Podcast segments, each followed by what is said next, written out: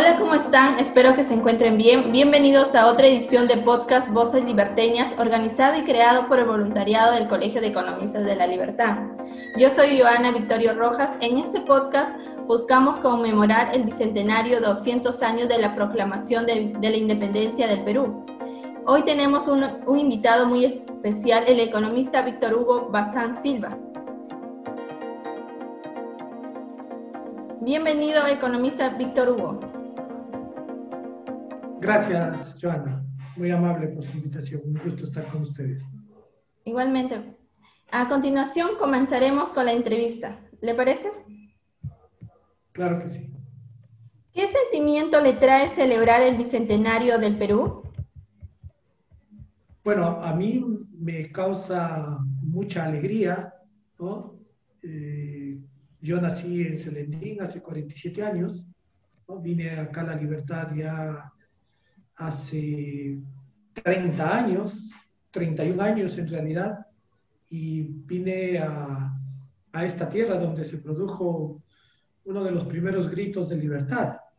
Entonces, eh, creo que es una oportunidad para celebrar, pero también para reflexionar sobre lo que nos falta por caminar. Tenemos, como decía el bate universal César Vallejo, hay hermanos muchísimo que hacer que por ahí va los sentimientos que, que me genera esta celebración.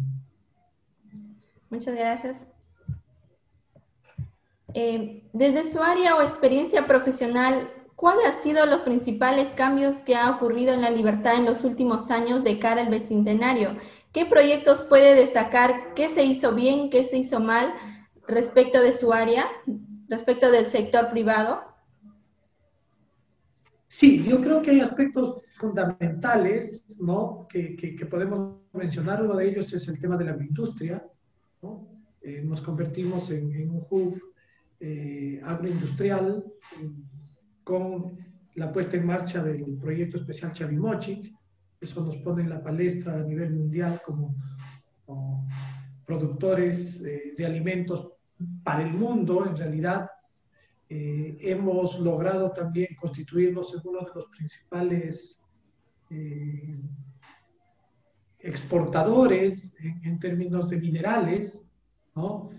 Eh, y nos seguimos manteniendo como líderes en términos de servicios educativos en el norte del, del Perú. Creo que eso es, es, fundamental, lo que permite crear una dinámica económica ¿no?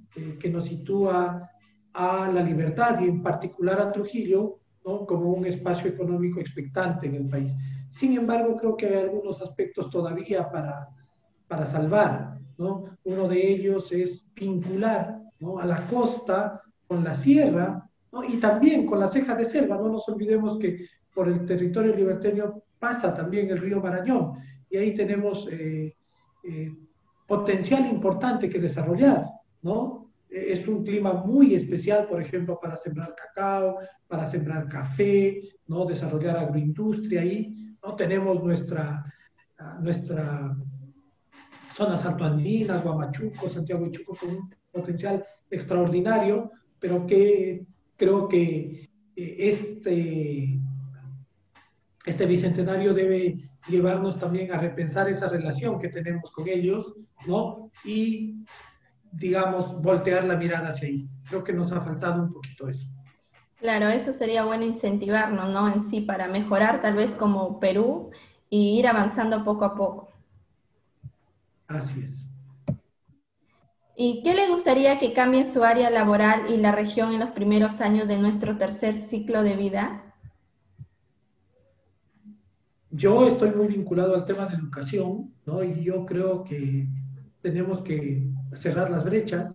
Hay una brecha muy, muy fuerte entre aquellos que vienen de, colegios privados con colegios públicos, aquellos que vienen de la costa con aquellos que estudian en la sierra, aquellos que estudian en capital de provincia y aquellos que, que estudian en, en caseríos y entendiendo la educación como el principal vehículo de movilidad social, tenemos que trabajar mucho ahí y también creo el tema de salud.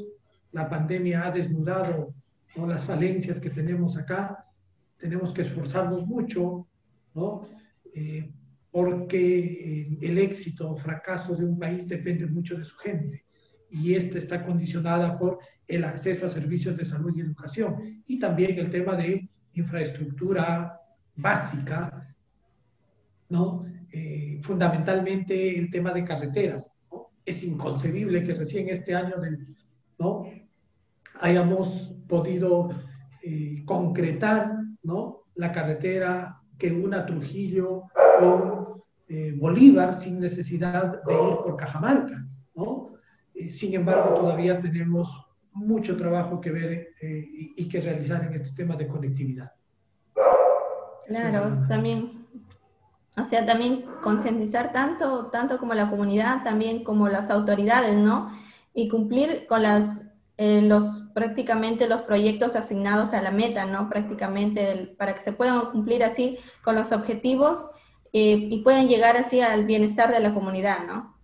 Sí, esto es un trabajo de todos, ¿no? El sector público, el sector privado, la sociedad civil, pero también nosotros como academia, la universidad, tenemos un rol que, que, jugar, ¿no? Un rol que desempeñar y probablemente ¿no? no lo hemos hecho de la mejor manera.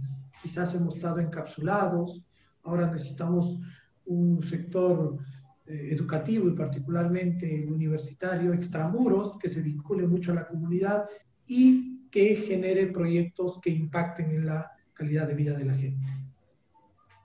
Claro por ahí se comenzaría, ¿no? Para incentivar tanto a la población, quizá también a los universitarios que en un futuro van a llegar a ocupar cargos muy importantes, ¿no?